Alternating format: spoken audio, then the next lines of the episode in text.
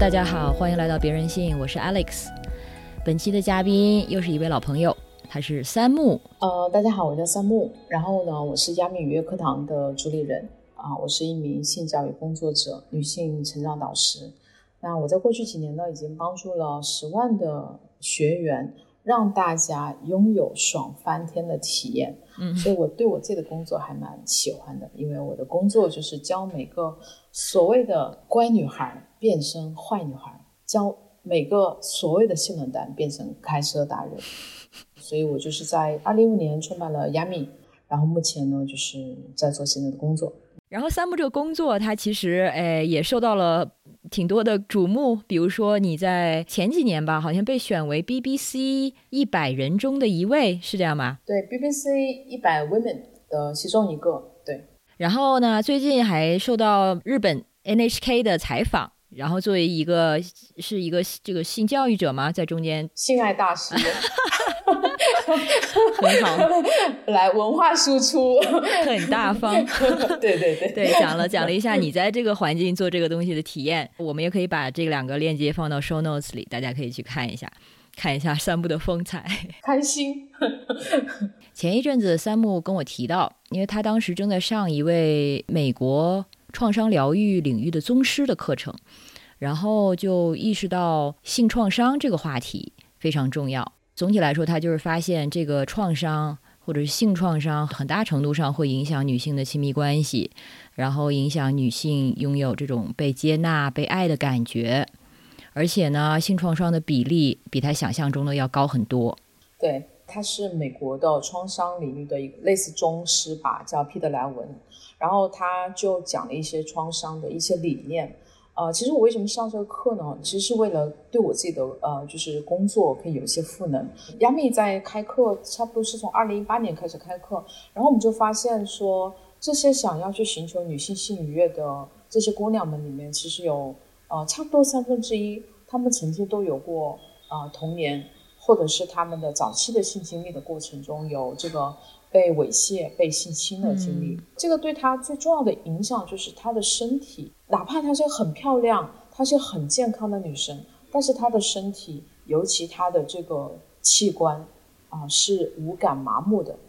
那她同时也会有一些情况，比方说，呃，她要不然很抗拒跟男性相处，要不然她很难拒绝男性的过分的要求，就是我们叫做边界不清。所以这些我们把它简称为性创伤的应激反应，然后这群人其实蛮多的啊，既然国外也有人在研究，嗯，呃，然后呢，那我已经有很多案例了，基本上我每一堂课里面可能都有百分之二十左右的人都是有这样的经历，我就觉得值得可以讲一讲。然后我觉得在别任性，因为大家一直关注女性女性的主体意识，所以我觉得是最好的可以去分享他们的故事、我的观察的一个电台。嗯，你刚才说到一些女性好像在亲密关系中常遇到问题，就让我想到 大家不是会说到一个所谓渣男体质，好像有一些人就是他的关系往往会出现呃重复性的，而且是对他生活破坏性很大的问题，就总是遇人不淑。这个观察的确让我很疑惑，因为你看到的就是为什么他总遇到这些糟糕的对象。所以你说到，哎，他其实可能真的是有一个童年的一个根源，造成他之后在这个愉悦关系中，还不一定是亲密关系啊，就是可能会和对方的这个关系的处理，以及对自己的一个身体的边界的掌握有所影响。今天可能比较更聚焦的说的是性创伤，也就是他在他的呃，不管是未成年还是成年，遭遇过强迫式的性行为，这个对他长期产生的身心影响和亲密关系的影响。嗯，那性创伤的人群，大家可能会觉得好像蛮少的。其实世界卫生组织有曾经做过一个调查，就是未成年的女性被性侵的经历大概是百分之二十。然后其实男性也有，我们也遇到很多男性有类似情况，那么他有百分之十的比例。嗯，然后还有就是保护女童的这样一个公益机构，他们在二九二零一九年做过一个新闻调查，发现，呃，当年的新闻里面大概有三百多个新闻都是在讲儿童被性侵，然后这里面女童被性侵的啊比例占到百分之九十左右，所以它其实是比较高的。嗯，那很多人都觉得说。呃，这个只是一个物理反应啊，为什么会影响到他长期的生活？其实，在有一本书叫做《呃，身体从未忘记》我不知道你看过没有哦，可能有些呃朋友知道，身体从未忘记这本书就是专门讲创伤的。嗯，然后其实我们讲的 PTSD 的这个的这个创伤后应激反应，其实为一开始的研究数据一一部分一小部分来自越战的军人，嗯，还有绝大部分其实是啊受到了性暴力的妇女，嗯，然后是由这两个数据构成的，啊，所以这里面就会强调非常多，就是。呃，他们经历了这个创伤之后呢，其实会有长期的去硫化反应，就是身体无感啊、麻木啊，还有就是他的身心的生活会发生一些影响。比方说，如果你经历过车祸，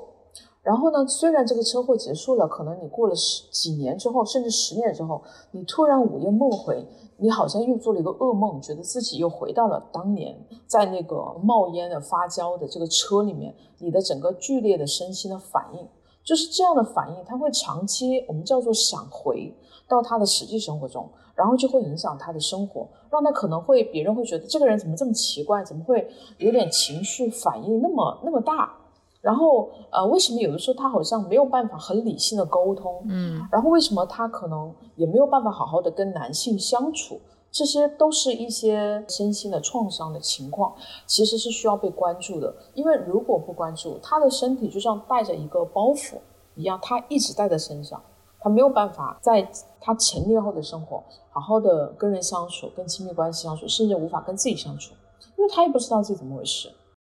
那我们说的这个性创伤，刚才你提到，像性侵犯、性暴力，可能是造成性创伤的很重要的原因。呃，还有其他的原因吗？除了性侵犯之外？嗯，当然也有。我们谈到性创伤，其实核心就是在讲他经历过性暴力，不管是猥亵还是性侵。对，如果你要讲一些辅辅助的，比方说，嗯，可能小时候他的家人给他的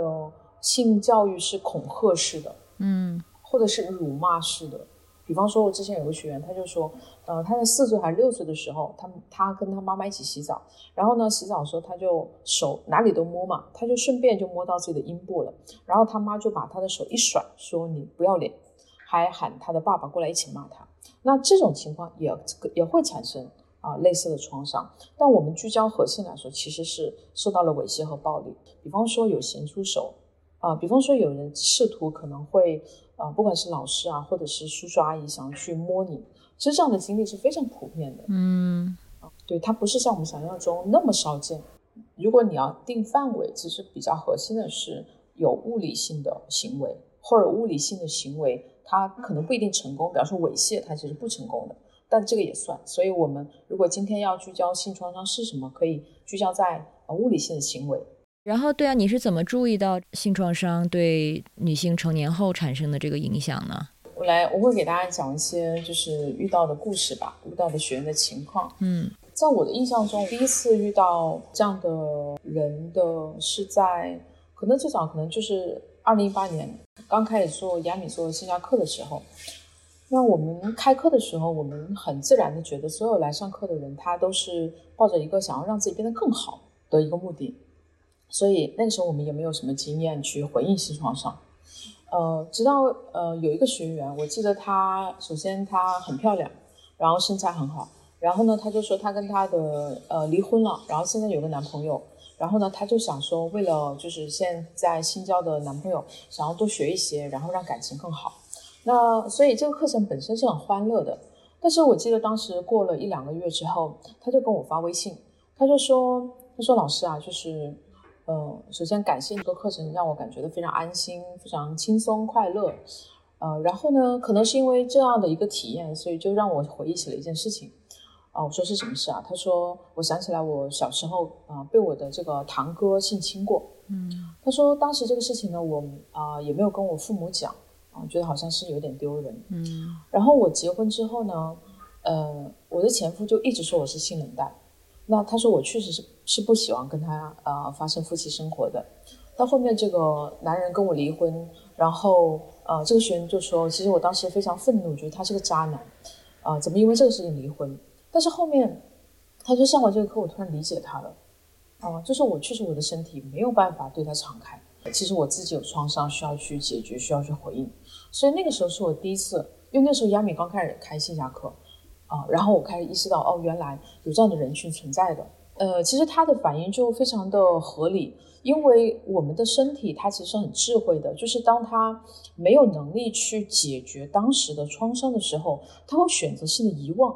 甚至在《身体从未忘记》这本书里面，他讲非常多的孩子他被性侵的时候，他为了自我保护。他会，他会不记得当时发生的事情，他可能已经不记得当时他如何被侵犯，但是他只记得他的眼睛看向墙面的花纹，所以这就造成了，比方说我们现在很多新闻说，哎，你要描述一下你当时发生了什么，你要保护自己啊。他当时为了保护自己，他的脑子的那个理性层已经已经断容了，他没有办法思考，他需要进入到一种麻木的状态。这个是叫解离吧？啊，对对对。这是我遇到第一个，然后呢，呃，最近我也遇到过一个学员，呃，首先他年龄比较大了，他大概五十岁，有三个孩子，然后他就说，他来上课的时候，就我们上课哈，就他真的上课上两天，他哭了两天，嗯，啊，那是为什么呢？就是因为，啊，他一开始上课他就讲说，他其实自己一直以来有个困扰，常常就是跟自己的前夫在一起的时候，自己的身体没有准备好。然后对方呢就会跟他强行发生关系，他觉得很痛，所以他呃就是也是前不久跟他的前夫离婚。那后面其实我们在也是我们会有很多叙事嘛，然后去啊去让大家分享。然后他就说，其实他小时候被性侵过啊，被性侵过也是被可能像堂堂兄啊、堂哥这种。然后这个造成他说对对他来说最大的困扰就是如果有男性。比方说，男性向他靠近，他其实很害怕，他很担心，呃，对方会不会伤害他，他会心跳加速。第二件事情就是，啊，不管是他的前夫还是任何男人对他提出性需求，他是没有办法拒绝的，他没有办法告诉他我还没有准备好，没有办法发生这个事情，他只能够承受。所以这个就是他的处境。那这样的话，他成年之后经历的这些性关系，那岂不又成了一重创伤？对啊，一重又一重，对，不停叠加，会让他的这个体验越来越难以好转起来。嗯嗯嗯，这个我们叫做发展性创伤嘛，就是不仅他在当时对他有这个创伤后抑制反应，而且啊落及到落实到接下来的人际关系里也会受影响。对他们来说，呃，其实很大一个影响就是他在当时啊做一个小朋友的时候，他没有办法求助，他甚至没有办法发火。我还有一个学员。他的情况就是更加严重，就是他是被他的继父性侵，在他小时候，嗯，而且小时候他发生性侵之后呢，那他就很想要求助，他就很想发火，然后他跟我说，他说当时他拿了一个不不知道是拿个棍子还是什么，他很想揍这个继父的时候，被他的妈妈劝阻了，把他的手拦下了。其实拦下这个事情非常严重。就是会让他不仅在物理上会有这个创伤，而且会让他觉得他的整个世界是没有人可以保护他的。我们叫做这个叫做结构性的一种创伤。这个就像有个电影叫《熔炉》，《熔炉》里面就是讲的事情是整个呃一个学校，他是他是残障人，他的听障人听障小朋友的学校嘛，然后他们学校很多。小朋友都被啊这个校长和班主任性侵，然后他们为什么忍耐？就是因为他们发现没有办法，没有办法求助，因为啊互相他们这个叫权势性侵嘛，就是互相的就是包庇，嗯，所以根本没有办法发生。就是在这种结构性被困住的情况下，他的力量已经被压制了。这种嗯人内在的 power 被压制，其实会对他的常年生活有很大影响。所以它又是一重，从身体到结构性的一重。嗯，这个是不是也能从那个习得性无助的角度去解释？就是就像那个故事，一个小象，马戏团的小象，小的时候就是被一根很细的链子拴住，但他当时是挣脱不开的。然后他一直在这样的环境中长大，即使他长到一个成年的象，他已经有足够的力量去挣脱这个链子，他还是不会去挣脱。所以，因为他童年、幼年时候已经习得了这种失能，然后你说的那个故事也是，那个妈妈阻止了这个孩子的时候，其实对他是失能性的，让他可能本来之后自己有的力量也发挥不出来。对，是的。那你观察到可能有这样的体验的女性，她们表现出来就是你刚才提到几种形式，有的是可能身体麻木，有的是无法建立关系，有的是这个难以掌握这个自己身体的边界和主动性，还有一些什么样的可能更隐藏的形式吗？首先，第一就是他会有呃躯体化反应，他的身体会麻木无感，因为通常他们会呃有这样的反应，他们自己也好奇，觉得说。呃，为什么我呃，通常也是因为他的男伴说你是不是有性冷淡啊什么的，他就想要解决问题，所以这个是最直接的一个体现。他的身体已经像晨跑一样被关注了，啊，身体被当时的记忆困住了。第二第二件事情就是，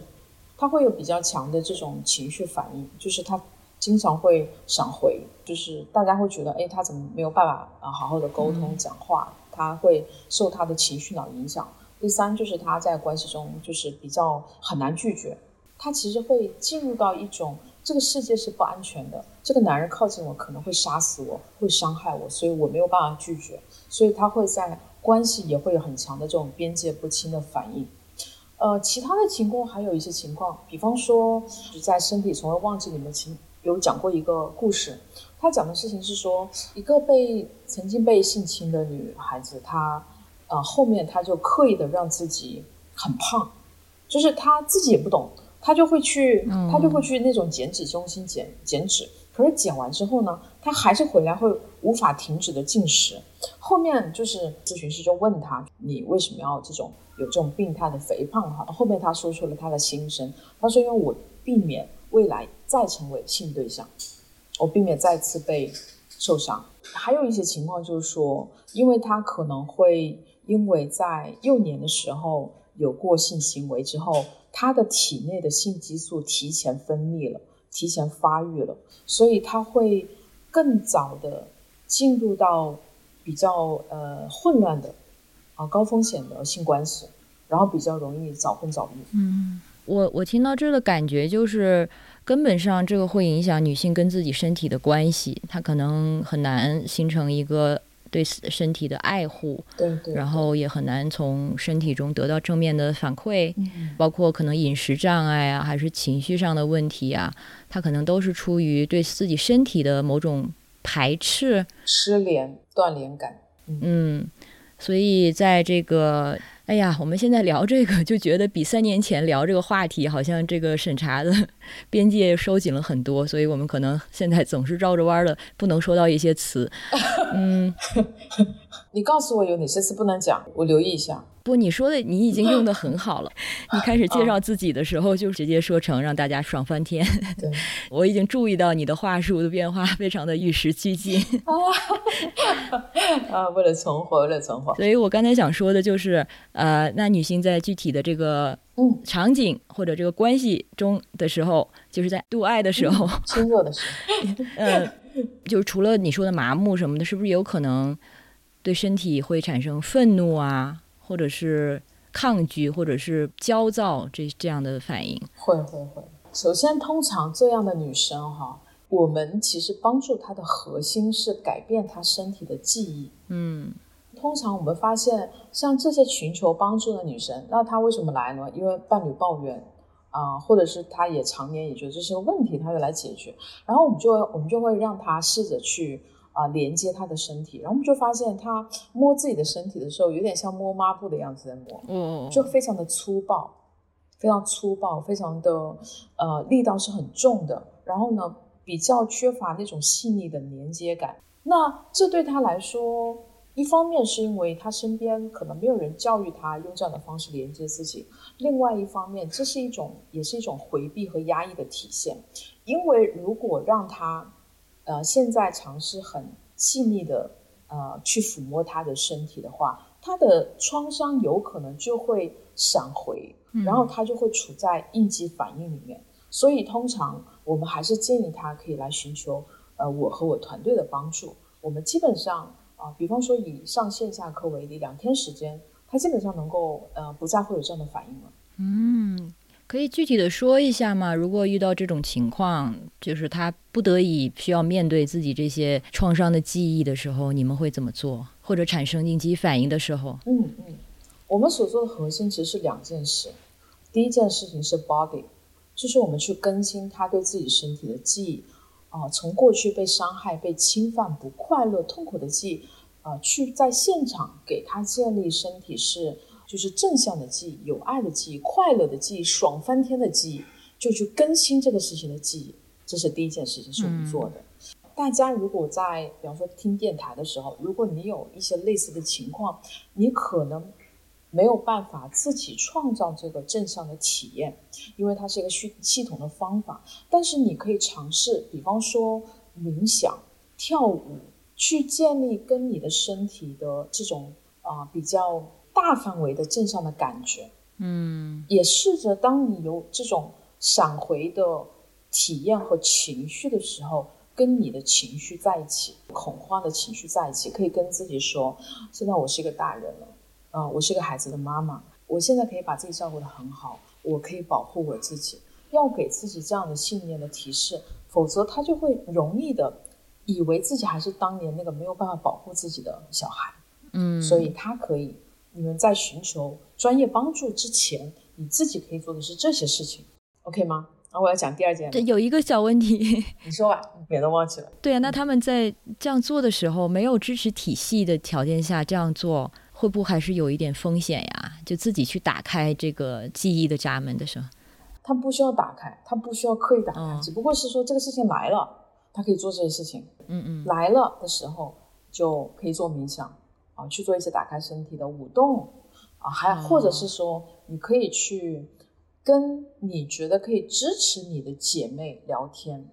其实被一种共情的凝视和陪伴是非常治愈人的。我记得我当时去上这个啊皮特莱文的创伤大师课的时候，他就说他自己啊啊他没有经历过性创伤，他经历过车祸。他说他经历车祸的那一刻啊，有一个就是也是他不认识的陌生的女性，然后一直陪伴他啊，然后然后看着他。他说因为有那个共情的目光和陪伴啊，让他后面没有产生创伤反应。所以共情的陪伴也很重要。好，那你说第二点。啊，第二点呢就是权力 （power） 啊，这两点其实是亚米真正一直在做的事情。power 是指什么呢？就是女性在我们的结构性的社会关系里面，到具体的性关系里面，我们常常都是顺从的，我们常常都是被动的，我们常常都是受害者。所以，我们常常觉得在我们的亲密关系、人际关系里，我们的自我价值感都会比较低。所以，我们会有很多 power 训练。去帮助他去拥有他的一个我们叫性主体性、人格主体性，我们重建他的人格，我们做这个事情。所以其实压力就是做两件事情：body 和 power。嗯，因为我们的身体不仅仅只是一个身体，它其实承受的是我们的情绪，它承受的是我们的记忆，它同时反映了我们的价值观。我们如何看待自己？如何看待这个啊社会？我们如何看待亲密关系？它呈现的是我们的一个整体，所以如果我们去改变他身体的记忆，改变他自己跟身体的关系，那么第一，他能够从过去的那个房间里走出来；第二件事情，它可以建立性主体性。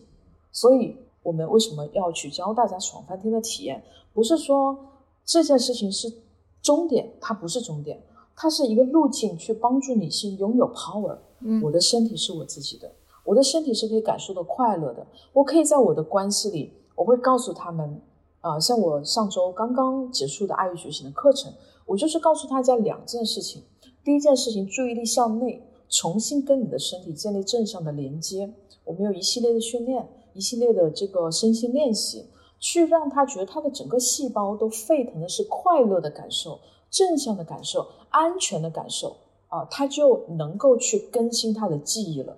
这就其实就跟你，比方说你可能吃一个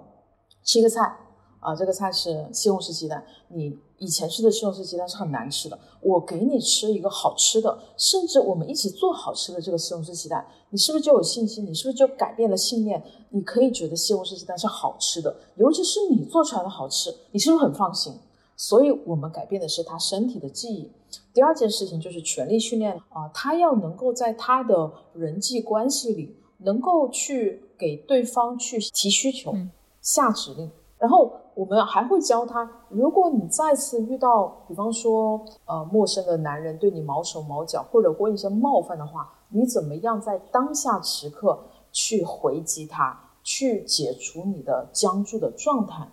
所以我们其实核心来说，我们是做这两件事情，去帮助他去建立我的心也是我自己的，我可以跟对方提要求，我不是一个靠近男人我就很很很害怕的女人啊。我们会有个训练叫做豹子训练。就是让大家回归当一个动物，在地上就是找回你在草原里面做顶层猎食者的那个角色。我要让他的身体产生这样的感受，他回到他的人际关系里，他才可能去再现这个东西。创伤从未忘记这里面就有一句话我很喜欢，他是说很多这种呃不快乐的记忆，呃如果只是用语言去啊更新是不行的，一定要用非语言的方式来解码。嗯，因为语言层它是我们的大脑头皮层，啊，很多时候，尤其是性创伤的小孩，他其实在他成长过程中，他的大脑皮层的一些发育，其实已经产生了终身的影响。那我们更多的意识，其实在我们的身体层，我们的潜意识，我们的神经元都在身体层，所以我们通过身体训练，比方说我们的神经分为这个交感神经啊，这个副交感神经啊。啊，这个腹侧迷走神经啊，那么大家通常紧张的时候都是交感神经在起作用。那我要去通过激发的腹侧迷走神经来重新建立他对身体、对世界的感受。嗯，所以它不是靠语言解决的。嗯，因为我现在有很多的呃学员，他是心理咨询师转介的，因为他们做呃，像我这次上课啊，那个学员他在西安。他的心理咨询师已经陪伴他好几年了。他说，呃，没有解决他的办法。这个咨询师也这么觉得，就转介到雅米，然后两天的课程，他就已经，他说他就发朋友圈，他说他重生了。呃，其实我也没有做太多，我就是没有特别强调通过对话去更新他的认知，而是通过他的身体层。这就跟一个人说这个好吃啊，那没用的，你给他吃就好了。他就记住这种好的感受了。嗯，我自己很喜欢一个美国诗人，我不记得他名字了。他说了一句话，他说：“人们会忘记你说过的话，但是他会记住你说话时候的感受。”嗯，就是同理，我想让他拥有一种生命的体感，他不一定要记住我说过的话的，因为他最后只记得住他的感受。嗯，所以那我让他在我的陪伴下，他产生他自己的新的体感，他就有勇气。去面对他接下来的人生，因为那个体感就像肌肉记忆一样，会陪伴他。对呀，我也想到很多，就是，请说，就是对你说的这个身体的体感，其实我觉得我们就是恋爱的时候，或者是那个恋爱动心的感觉，就像你说的，其实我们记住的是那个身体的感觉。嗯，然后你爱一个人，或者说都不是爱情，即使是呃和朋友相处。嗯，我就会发现，其实你很喜欢一个朋友的时候，你是因为喜欢和这个朋友在一起的时候，那个你的自己。哦，对，比如说这个朋友可能会让你觉得你很有幽默感，你说什么他都觉得好好笑，或者他会让你觉得就是被接纳，然后你因为喜欢和这个人的关系中的那个自己，所以想呃发展和维持这段关系，无论他是友情还是爱情，对。真的，所以当一个人让你感觉自己自我感觉很良好，无论是因为他对你有爱意，或者是他对你有认同、有赞美，或者他对你有关照，其实都是回到我们自己对自己的感受上。那你就会，你知道，愿意和这个人有更更深入的交互吧？对对对。所以我就很喜欢开课，因为我就觉得那个创造的是一种团体的这种大家都啊感受很轻松、很被支持的感觉，我觉得这个感觉很棒。嗯，没错没错。所以一个任何群体活动其实都是这样的，我们是否在中间能感觉到归属感，或者有一个好的体验，其实都是跟这些，就是它不是一个所谓导师跟学员的关系，它是大家相互之间交叉的。你从别人身上也感觉到我是被看到的、被理解的和被认可的，你对这个活动体验就会很好。嗯，还有你刚才说那个吃东西那个例子，我觉得也很准确。就像我其实本来是一个。我就真的是不能吃辣的人，我一直都可能三十多岁都不爱吃辣，然后直到可能我去了一次呃贵州，然后就是真正的体会到辣的好吃之后，尤其是现在又生活在云南，然后就会发现是哦，就那边的我第一次吃到那个辣酱，让我觉得哦，原来辣是可以这么好吃的。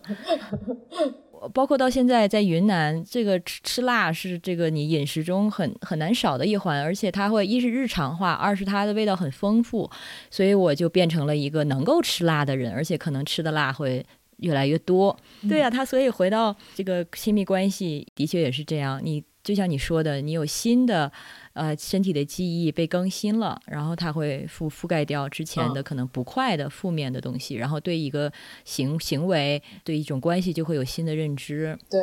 对对对。然后我还想到一件事情，就是我觉得你说的这个，其实它又可以回到一个稍微更大的背景，就是你肯定知道，比八十年代开始的那个所谓的 sex wars，就是那个时候女权主义者不是对。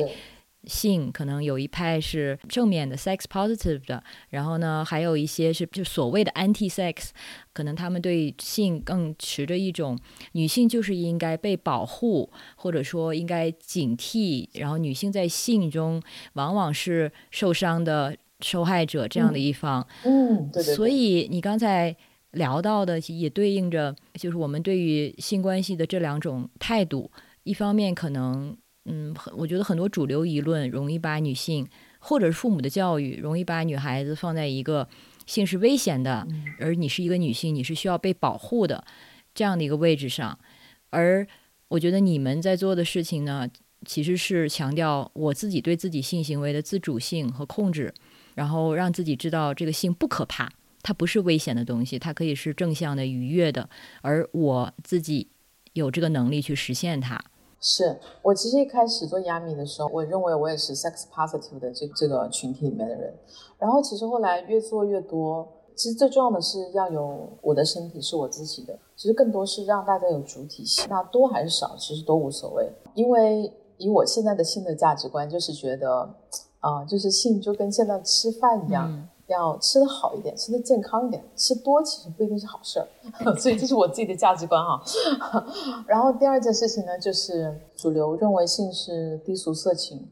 啊，认为性是暴力犯罪。然后我觉得它其实会什么有什么样影响啊？就会首先性是暴力犯罪这个事情，它首先会让女性永远处在一种受害的无辜的小白兔的这样的一个身份里面，嗯嗯嗯，它也会加大男女的对立。其实性它不仅仅只是关于防护疾病，不仅是关于安全，它其实也关于了很正向的意义。比方说，性是我们跟自己身体的连接，我们对身体的爱，我们跟我们的伴侣的情绪和欲望的表达。所以这些东西它都是很正向的。如果我们没有办法拥有这些正向的东西，我们怎么样可以拥有更好的呃自己呢？怎么样可以拥有更好的关系和生活呢？所以在我的一开始做亚米的时候，呃，我记得我当时呃去采访了，就是在美国，他是个华裔，他叫 Cindy Gallup，嗯，他当时做了一个网站叫 Make Love Not Porn，他就是想要让美国的年轻人去了解，呃，真实的性跟小黄片里的性有什么不一样。然后我当时就因为他是华裔，我然后我当时就呃我就问他，我说我想回国做亚米这个事儿，你觉得你你怎么看？他说。呃，你一定不要只是去强调性要是防护疾病，是要安全，一定要讲性正向的意义，它才会让人觉得是呃，就是激动人心的。所以我就紧紧记住了他这句话，然后做了后面亚米的工作。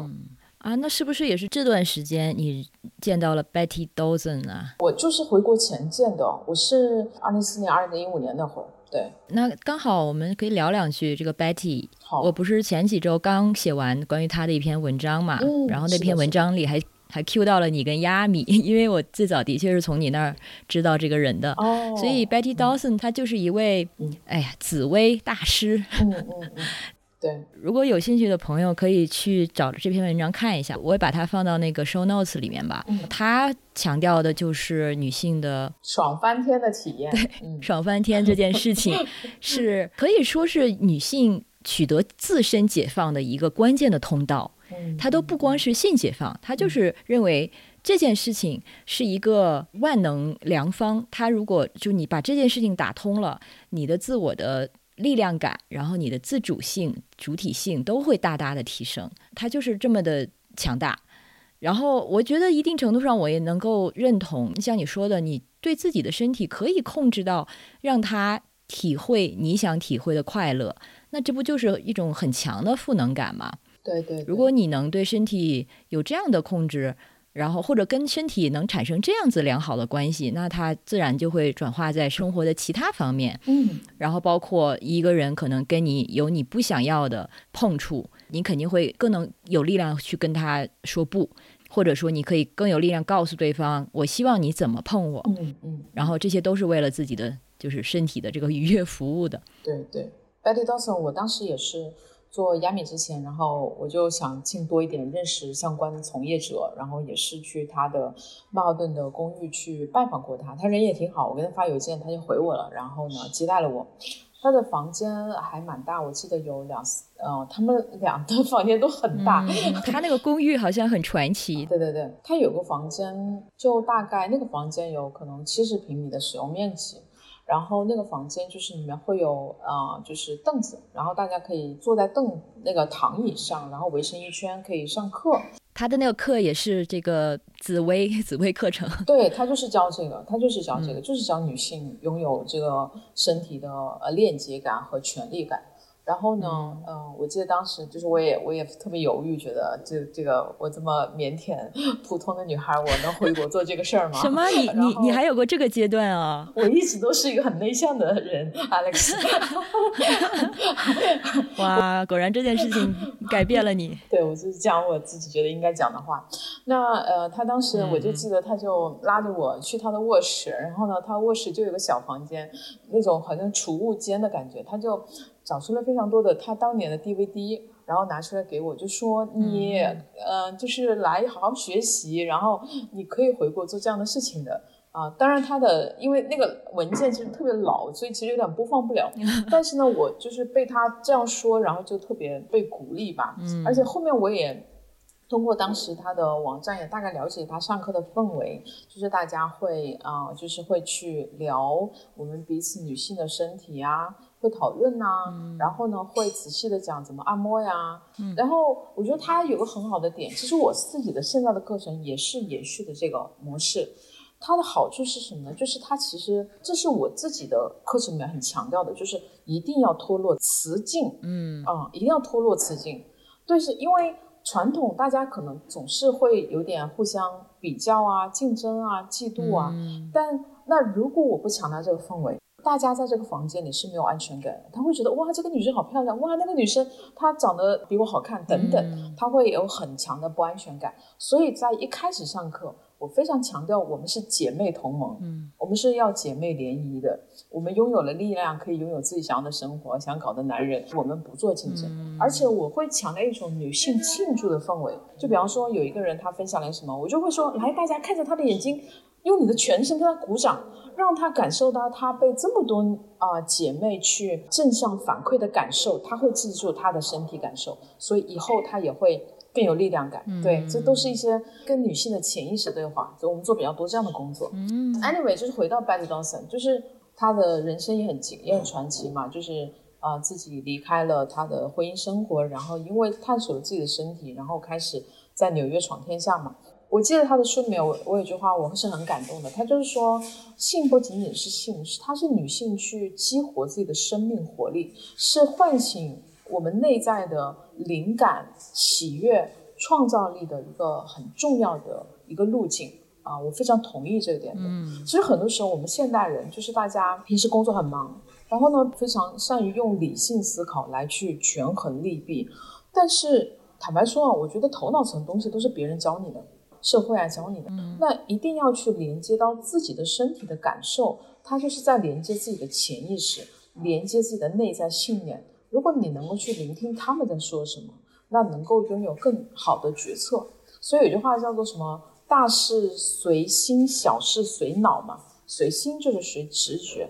随身体感受。嗯嗯。所以可以说，其实当情绪出现一些问题，其实就是身体在给我们一些信号。对，身体有情绪、有疾病，都是都是你太忽视你的情绪，忽视你的需求了，所以他通过这个事情给你发微信，让你知道。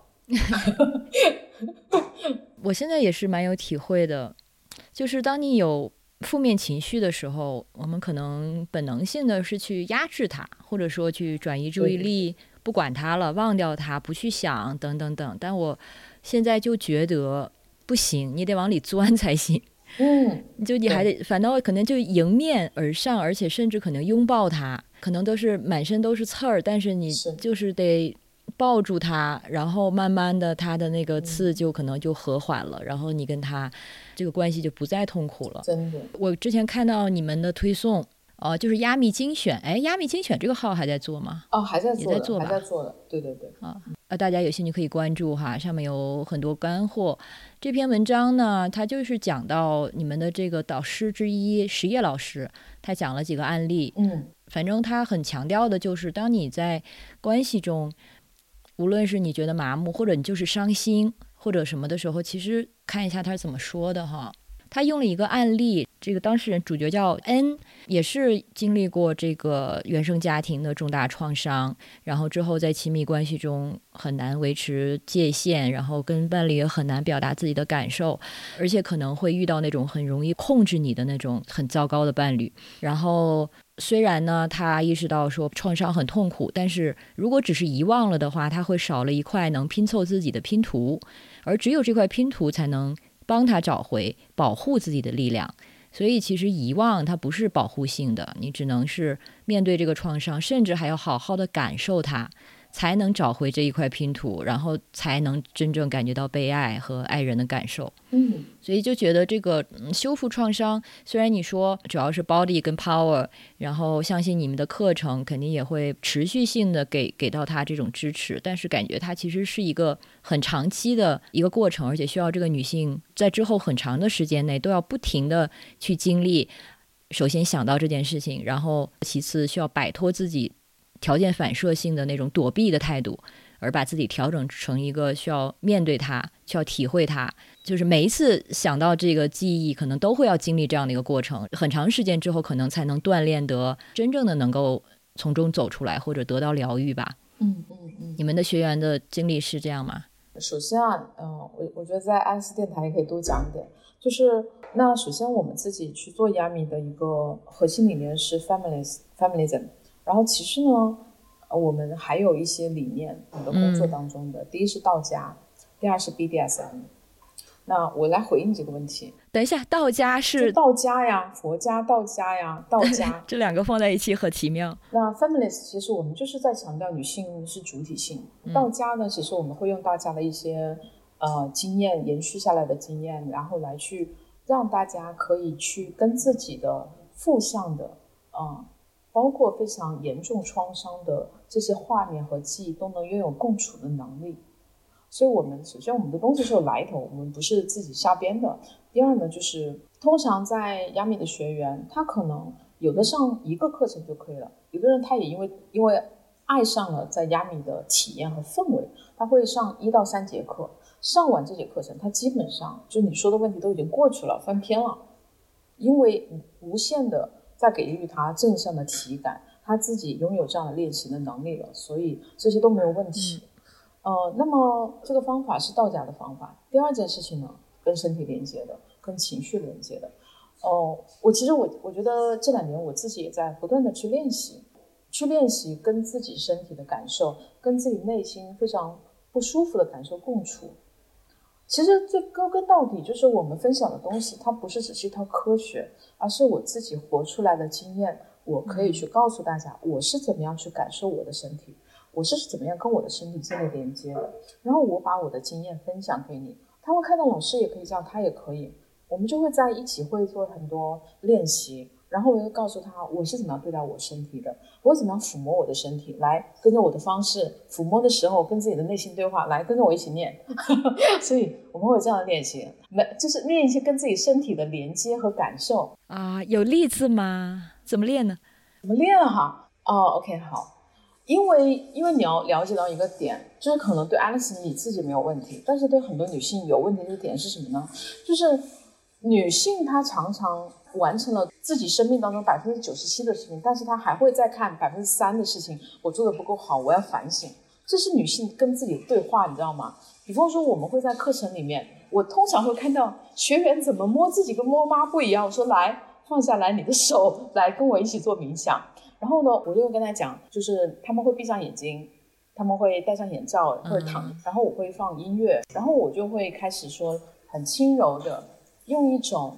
啊让你的脸上的绒毛都感觉到痒的方式来抚你自己。你也可以去抚摸你的肩膀，当你抚摸到你的肩膀和胸口的时候，可以感受到你对自己的怜爱。嗯，用类似这样的对话。但这个对话是我们团队一起研发出来的。然后我通常就会讲我最近对自己的身体的感受，然后我就会去带他们一起做。就无非我就是我摸我的身体，然后把我内在跟身体的对话分享给他们，让他们也可以跟自己身体对话。嗯嗯。因为身体里面有太多不安和恐惧，还有呃这个否定啊、排斥的啊一些情绪了，所以你要跟他对话的。嗯，所以你感觉到身体的排斥或者否定这些情绪的时候，你也会直接说出来，是吗？我不用跟他说，我就是跟他待在一起。嗯，所以我会给他们在现场示范我是怎么跟我的身体和情绪待在一起的，然后他们也可以就对他们也会有一个至少有一个活人在做这个事情。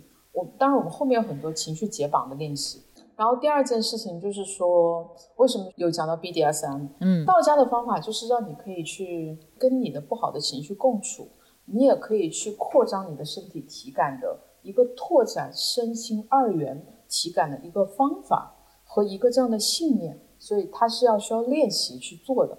啊，我们一般把它讲做上我法，上我法，上师的上我法，上我法。这个我不是指真我，不是指 self，而是指 ego。嗯，因为这个 ego 的我是小我，他会有很多害怕，很多情绪，所以你要既跟他共融，你也要上掉它，来去看见真我。就 lose yourself。lose 的可能是 ego 和那个情绪啊啊，看见的 self，看见是你的真我哦。然后呢，第二个，我们就是我们为什么说我们跟 BDSM 的连接很深呢？因为首先我搭档十一，她是个 SM 女王，她其实她自己。她自己的生命经验就是，她小时候也被性侵过，然后呢，导致她小时候一直是一个呃性冷淡，啊，然后她也很想疗愈自己，因为她发现她的她老是拒绝她的伴侣，其实他的伴侣会很难过。那他偶然的经历在他的生命过程中，就是他发现他呃可以很喜欢对男性的 M 发号施令，嗯，就是不管是。给他惩罚还是给他下命令？他发现男性都非常的那些男 M 都非常喜欢这个事情。他本来是排斥所有的男性的，因为他被性侵过嘛，所以他会很没有安全感。但是他发现跟这些男 M 建立控制与被控制的关系的时候呢，他建立了一种很安心的感觉，就是那个 power 的感觉。其实，在今天的欧美。啊，有非常多的针对性创伤的受害者的一个疗愈的练习，就是 BDSM 的练习，嗯，就是让他们学会当一个女 S，会去掌握到第一，坚守自己的边界，啊，第二，跟对方发号施令，然后突露他的在异性关系中的害怕、讨好的模式，建立新的模式，又是建立新的体感。所以我们会教女性如何发号施令啊，因为我们本身的这个。做女王的经验，所以你就会把这个经验呃梳理出来，让普通女性也可以用。你不用真的面对男人的时候，你要用鞭子抽他，但是你可以有一个很稳定的核心在自己的内在，然后你也可以拥有去拒绝他的能力啊，对他提要求的能力，对他一起协商冲突的能力。我们教这个东西。嗯，对我也觉得，就是就 BDSM 行为和。所谓的 vanilla sex 或者是 regular 的这种 sex，它其实不是一个一和零，就是你要么就是有这些 kinky 的东西，要么就没有，它是一个光谱。对对对，就是其实很多所谓的 BDSM 一些小元素，你是完全可以就是在自己的生活中实践的，而且它非常的 empowering，很赋能。或者即使不是，即使你没有合适的对象，即使比如说你找不到一个男 M，他也可以在你的幻想中去实现。现在男 M 蛮多的，不用担心找不到。是吗？那回头 介绍一下，介绍几个。好的，好的。告诉你渠道。太好了。然后呢，就是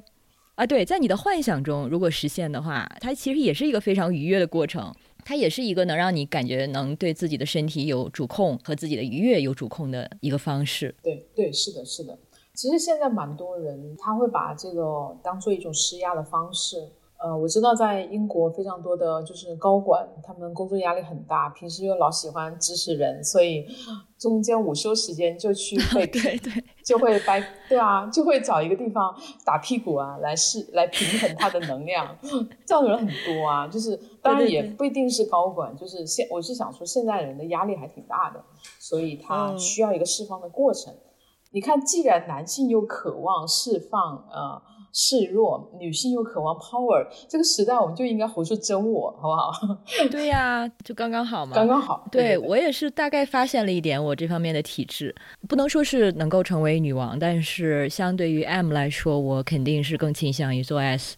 对，而且如果有合适的 partner 的话，它其实真的很容易实现，都可能都不是要。刻意的调动自己，你自然就滑入那个状态里了。嗯嗯嗯，是的。而且他对我觉得他的确是一个 compensation，他是对你日常生活中，其实可能包括对创伤，它都是有一个弥补、一个代偿的一个功能。嗯，它能够补偿你可能在生活中其他方面缺失的，或者是渴望而没有得到的一些东西，包括力量感，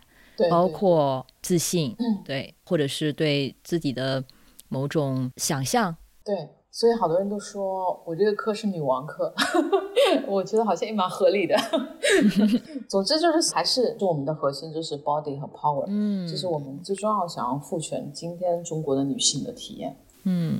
嗯，然后就是刚才我提到的那篇亚密精选上的文章，还有一点蛮打动我的，那篇文章也是讲这个性创伤的嘛，嗯，然后在后面呃也是这个 N 的例子，因为。他从这个关系中，他得不到快乐，因为他可能一直是去在 please 他去取悦去服务对方，去服务男对取悦男性，然后就反倒让这个男性他的对象感觉不满足。啊，我来讲这个故事。好，呃，他的前因后果是这样子，可能这个文章没有写的很完整啊。就是首先这个女生她来做，她来咨询实业，因为实业也是我们线上的咨询师嘛，然后她就说。嗯，为什么老公说，呃，就是每次都老这个男人都发射了，然后呢，可是这个男人反跟他反馈说，并没有觉得满足，而且比较过分的事情是，当当时对他来说是一个重击是什么呢？就是他的老公去找前女友去发生关系了啊！天哪！因为这个这个男生他也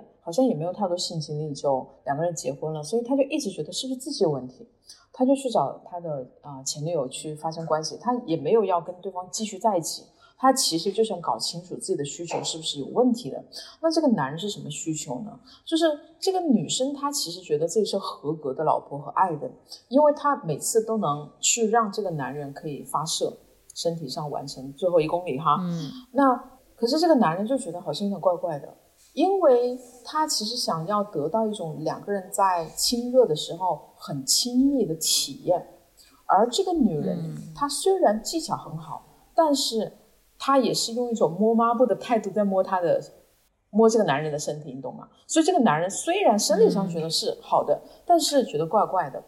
所以他才去找呃他的这个前女友去验证是怎么回事。那我们就也很奇怪，说这个女人也不是很。很焦虑，这个老公去找前女友啊发生关系的事情，怎么一直在强调的点是说不满足这个事情？然后我们当时就呃去跟他链接，去跟他讲，其实男性的性心理的里面，他除了生理上满足，他其实也想在他的亲密关系里也有一种很安心的感觉，情感的链接的感觉，他不是只是一个。动物型的行为，哈，她当时听完这个，她就有点，她那种愤怒的情绪就有点松动了。她没有去一味的怪罪这个她的老公，她有点知道他发生了怎么回事。然后呢，我们就接着问她说：“那你的伴侣其实想要的这个呢？就是那你觉得你可以给吗？你可以给他，不仅仅只是就是手法很好，你给可以给他这个爱，可以就可以给他这个情情感链接嘛？”然后他就说。呃，他如果给的话，他自己有点觉得有点崩溃的感觉。嗯，呃，其实实业他就很有经验，他就发现其实这个女生她可能是有性创伤的。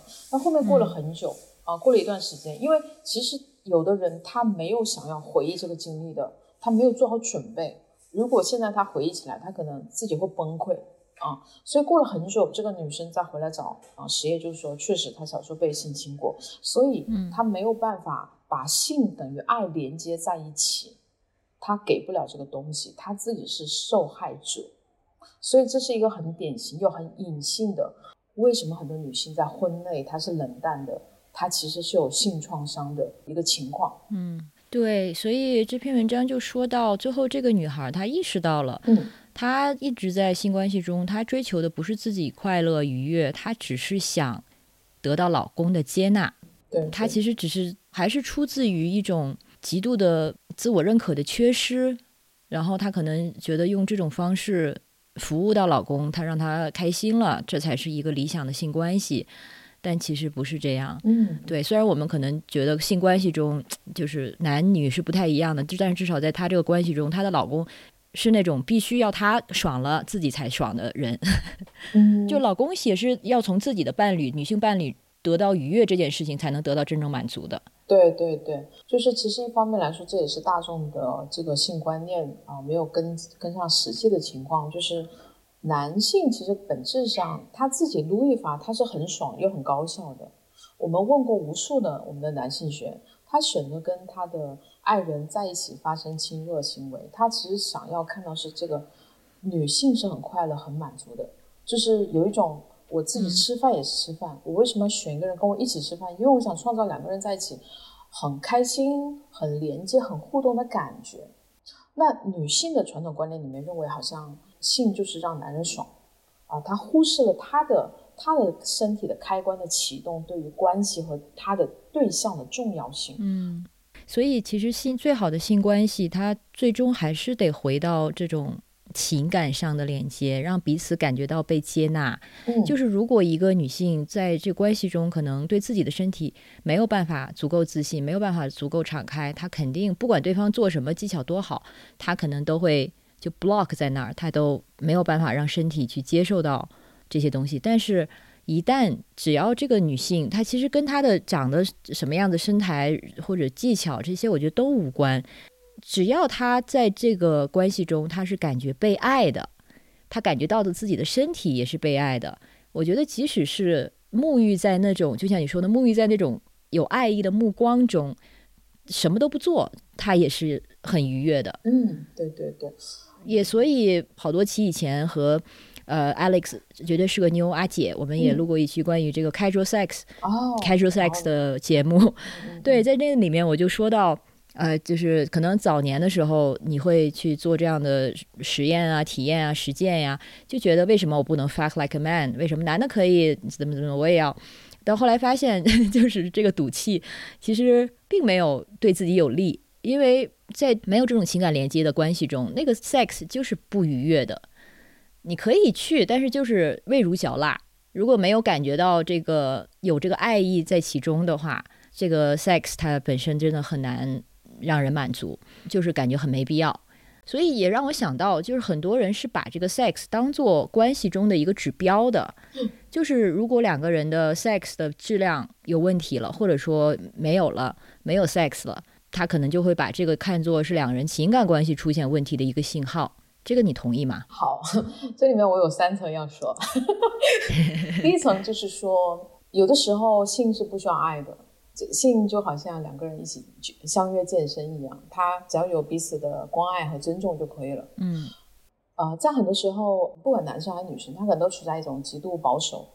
的情况下，他其实我们去过度跟他讲性一定要等于爱，其实又给他的性又加上了一层枷锁。嗯，所以对我来说，我就是认为性就是跟吃饭一样啊。今天吃饭的人觉得还看得上眼，我们一起吃饭也还可以。所以有的时候，我觉得有的性是没有爱的，他但是他要有前提的是要有尊重，要有一份关爱的心。嗯，我觉得是这样子。然后第二层就是说，啊，今天我们都知道离婚率非常高，官方的数据是。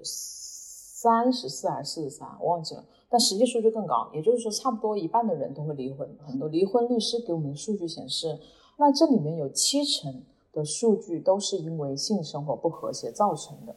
我们受到我们我们传统的父母给我们的观念影响，就觉得性好像是一件啊，比方说是生完孩子就不需要了，或者认为性就是一个啊，就是要靠天，对吧？就有一天突然洪水爆发来，那就来了，如果没有来。啊，就不用了。其实，大部分的实际案例，我们发现，如果一对夫妻他们哪怕天天吵架，他只要还在同房，他就不会离婚。啊，相反有很多的夫妻，他们可能就过成了别人眼中的合格的夫妻，但是他们常年是分房睡的，这个时候其实就会出现婚姻的裂痕。所以身体的连接是很重要的。耶鲁大学有个专门研究婚姻的教授叫斯滕伯格，他自己提出了一个完美的关系的三元论。他认为婚姻当中一定要有承诺，要有亲密，要有激情。嗯，至少这个关系一定要两个才能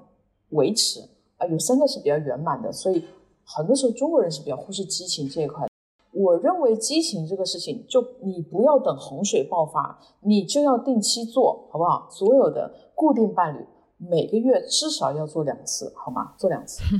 啊，这个对你身体好，真的。对女性来说，好的性就是最好的保养品，比你的面膜效果好多了。我记得我在第一次第一期 Alex 电台我就说过，一次女性的体内的这个嗨翻天的体验。等于一百片面膜的效果，要适当的使用对方的身体，达到你保养的作用，好不好？我们就这么看这个问题就好了。这是第二层。Betty Dawson 也是这么说，而且这个是有科学数据的。愉悦的时候，你的大脑会高度充氧，这个肯定是有好处的。对对对，全身的细胞会快速年轻五十到六十天。嗯，好的，你继续说。我这一点再延展说一点，就是其实在中国的哦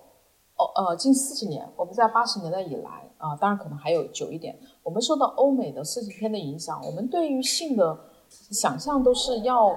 很大、很粗、很壮哈啊，然后其实这样的观念，它跟我们中国的中医里面对性爱的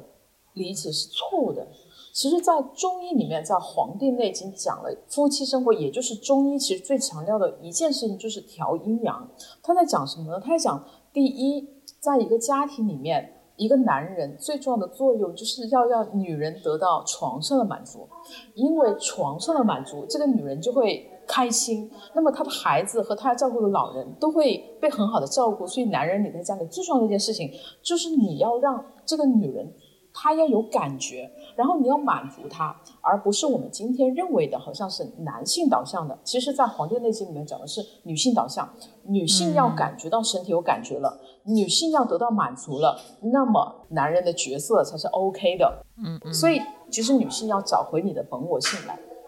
好，我们再来说第三点，就是你刚才说到这个事情，我就想到说，为什么我其实现在很多时间我是在做培养。专业的性健康咨询师，我在培养从业人员，嗯，我的精力主要在做这件事情，因为我觉得，哪怕我是个大 V，何况我也不是个大 V，我能影响和帮助的人是有限的，所以我要培养很多心理咨询师、很多医生、很多产康修复师，他们能够拥有系统的啊专业的。啊，性健康的咨询或者疗愈的方法之后，他能力所能及的帮到他的这些伙伴，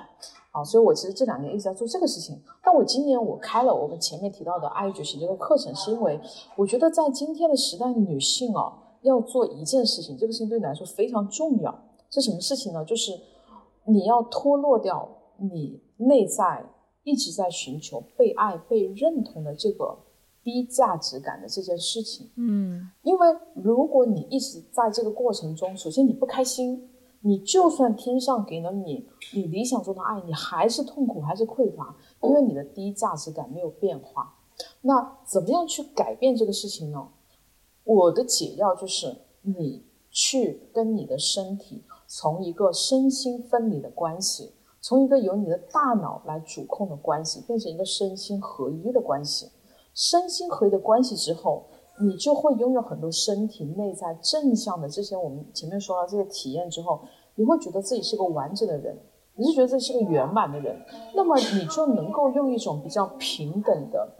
状态去跟异性发生沟通、发生关系，你才能够真正的看见他和发展真正的亲密。嗯哼，否则他永远看到一个男人，他就是把他呃。有滤镜过滤，认为他是自己的理想伴侣、理想父母，他就会把自己弱化成一个婴儿和孩子。那我们去跟身体建立链接，就是赋能你成为一个有 power 的女人，你才可能去跟你关心的，不管是异性啊、同性啊，发生平等的对话、亲密的关系。所以这个是你刚刚说到性和爱的关联，我想回应的三点。嗯。不过我你刚才说到就是 鼓励女孩们一星期至少两次，哦，就是这个自己来也可以吧，对吧？你包括的，对对对，他强调的 就是自己来，千万不要说你为了这个事情还找个男的，太费力了，自己来比较好，好不好？对呀，对呀，对，我们的课程就是教你自己来。对，而且我们做这件事情。这个一定要和那种呃，就什么规律的夫妻生活的那种义务感要区分开。我们不是在说你跟你老公为了婚姻和谐，所以你们一定要做到每每周两次哦，不是这个意思。一个月一个月哦，sorry。一个月两次啊，那也太少了吧？很多人真的没有，好不好？他说没有 啊啊，right，就是说这个出发点，他一定是要为了自己，就像你后来说到的，就为了自己的愉悦，为了自己的这个健康愉悦、健康 还有圆满。对，就像做做面膜一样，你觉得哎呀皮肤有点干，我要做一个面膜，就是这个意思。所以他的出发点是一定要扭转过来的。那么如果你的确在一个关系中，你有这个进行性关系的对象，多使用它。对，就是能用就用。但是我觉得一方面呢，这也是我对我刚才那个问题的理解哈。如果你有这个性性对象，但是你的确就是提不起劲儿，你觉得很勉强，你和他可能你宁可自己来。我觉得这个的确是关系中可能有有一些问题的信号。嗯嗯，对。通常对女人来说。他还不知道关系出现问题了，女生的身体干涩其实就已经在表现你们的关系出现问题了，需要引起重视。嗯，对，呃，当然这中间可能的确要考虑到有无性恋啊等等这些情况，但是尤其是如果说你和这个对象你们之前其实是有过很好的体验的，但是。从某个时候开始，可能你们的性生活的频率啊、状态啊等等就不一样了。那我觉得他的确是因为后面可能有一些情感关系上的状态也发生变化了。就而且如果说我个人的有过的体验，就是说可能就算身体上还是有一些吸引力，但是你在关系中的那个恨意还有负面的东西已经把它盖过去了，就情绪上的厌恶盖过了可能有的吸引力，所以或者说你的抗拒。大过了你的投入，所以这件事情也就很难再 enjoyable。当然，这个时候就自己来，就不千万不要说，啊，好像有个任务要完成，然后或者是关系已经有问题了，然后强行来，这个时候反而会有一些你们关系中的创伤。所以，当我们说一周一个月两次的时候，不是一定要你为了完成这个 KPI 去跟自己的伴侣发生不愉快的、没有主、没有同意的关系，而是说。它能就是你能跟你的身体建立啊这样的连接，所以我们也会教大家怎么自己摸自己，摸的过程中起到爽翻天的效果，把自己的什么点都找出来，嗯，自己找出来，然后之后你也更好的可以跟你的伴侣发号施令，跟他讲左边这个点啊，什么力道，什么速度，来多少下，对吧？你就你又能发号施令了，你跟你的身体不熟，你怎么发号施令啊？对不对？而且对方也从你的满足中得到开心，对自己有满足感。所以说到这，我体会的蛮深的一点就是性关系。我们在说性关系的时候，其实永远很难把它脱离从这个性别关系中脱离出来。尤其是对于女性来说，我们刚才说到的很多，其实都是跟性别关系或者是跟性别议题有很深的关系的。啊，所以我们也不是在单纯的说哦，女性爽翻天就解决一切性别问题哈。但是。对，实际上三木的课程，他们中间也非常强调这个 power 这一点。我觉得这个 power 其实除了就是你对自己身体的控制这个力量感之外，它还有就是在性别关系中的你的 power，就是你的权利。对对对。包括这个，你其实，在跟对象给给他发号施令的时候，你其实就是在校正你们关系这个这个，至少在一个微型的一个场景中，去争取一种平等和这个就平等的互动嘛。嗯，然后还有一个体会蛮深的，就是当我们说到这个创性创伤，就是当然是你准备好了，然后有可能像三木他们做的这些事情，这些专业的帮助，就是你可能还是需要去去经历它吧，就是不能只是把它遗忘放到一边，让它去输去穿越它，去穿越它，对，然后才能可能达到彼岸，然后才能开启真正可能的快乐。就只是把它束之高阁，可能没什么用。然后我还记得，就在我们刚才提到那篇文章里面，还有一句话写得很好，就是创伤其实就是一种回家的历程，如此而已。然后你刚才也说到，就是爽翻天或者 orgasm，它其实只是它不是你们最终的目标，最终的目标其实只是是为了女性能跟自己的身体有正向的关系和正向的互动。所以，如果你有创伤经历的话，它并不是说这个性行为它是唯一的通路。你刚才也提到了冥想啊、舞蹈啊，其实这些能和身体建立这些正向互动的方法，其实都是可以去学习跟掌握的，都有帮助。嗯嗯，我觉得基于今天的主题，就是其实创伤是可以克服的。那你的解药就是找回你跟身体的链接，你就能够去啊，像一个女英雄一样。完成你的人生之旅，去穿越这个创伤，它可能会给你很多力量和新的发现，所以啊，不用害怕啊，去连接它就好了。嗯，那我们今天其实还讲到非常多，就是 body 跟 power 的关系。呃，我觉得不是只有性创伤女性需要去连接身体，我觉得每个女性都可以去连接，因为当我们跟身体相连的时候，它是一种真正的我们跟自己身体之爱，所以它值得让大家有 attention，有这个耐心去连接。而且当我们跟我们内在身体建立很好的链接之后，我们跟他人的相处也无非是去共享这个平静就好了。嗯。做自己身体的女王，嗯，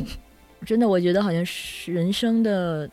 几乎所有的关系，其实都是可以归结到我们想要的最根本的需求，就是爱与被爱呀。无论是你知道任何形式的社会关系，还是我们跟自己的身体的关系，其实都是回到这一点。对，然后其实最完美的爱人就是我们自己。对，好的，那我们这期差不多啦。大家如果也有兴趣的话，应该从你们的公众号上就可以得到课程的更多信息，是不是？对对，我们其实平时也会做很多公益的、免费的直播，也会做一些呃价格非常便宜的线下公开课，所以啊，大家都是有机会可以参加的。因为我们就致力于让一些课程是可以让，就是我们有很多是三四线的工人，他们也可以买得起，所以嗯，酷，也欢迎来上课，嗯，需要的话。非常感谢山木来节目，那这期节目就先到这里。嗯，再见大家，也感谢你的收听，下期见，拜拜。